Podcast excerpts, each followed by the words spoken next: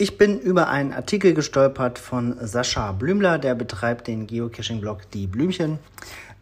Generell eine Empfehlung, da hin und wieder mal so vorbeizuschauen. Aber er hat jetzt konkret einen Artikel geschrieben über Adventure Labs. Und der ist sehr umfangreich und beleuchtet einige Faktoren. Zum Beispiel hat er sich die Mühe gemacht, mal rauszusuchen, was die ähm, verschiedenen Symbole innerhalb der grünen Adventure Lab Marker in der Adventure Lab App bedeuten. Das ist ja nicht ganz eindeutig geklärt und ähm, gibt es wenig Infos drüber. Aber er hat sich das die Mühe gemacht, das rauszusuchen. Und in dem Artikel ebenfalls ganz spannend ist eine Nachricht von Groundspeak, die einige äh, Labcache Owner be bekommen haben. Und zwar, wenn man schon mal einen Credit erhalten hat und ein gutes Adventure Lab gemacht hat, dann hat man die Chance auf einen weiteren Credit. Und dazu gibt es ein paar Kriterien, die erfüllt sein müssen. Zum Beispiel muss man eine aktive Premium-Mitgliedschaft haben. Man darf nur ein öffentliches Adventure haben. Es muss mindestens zehn Adventure Labs gefunden wurden.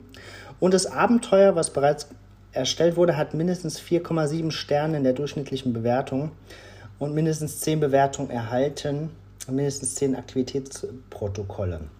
Ja, also wenn man sich da ein bisschen Mühe gegeben hat bei dem ersten Adventure Lab, dann besteht die Chance auf ein zweites. Ähm, nachvollziehbarer Algorithmus, nachvollziehbare Kriterien seitens Groundspeak.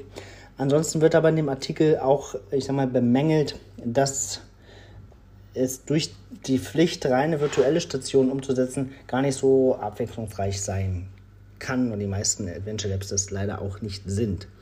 Das ist etwas, was ich unterschreiben kann. Also ich finde auch diese Beschränkung sehr, sehr schwierig und unnütz. Aber naja gut, so ist es. Vielleicht ändert sich ja das, wenn genug Geocacher ähm, sich darüber mokieren, also an Groundspeak schreiben und das in Frage stellen. Dazu möchte ich aufrufen. Also kein Shitstorm, sondern einfach mal kritisch hinterfragen. Ja, ich verlinke euch den Artikel. Das war's für heute. Bis bald im Wald.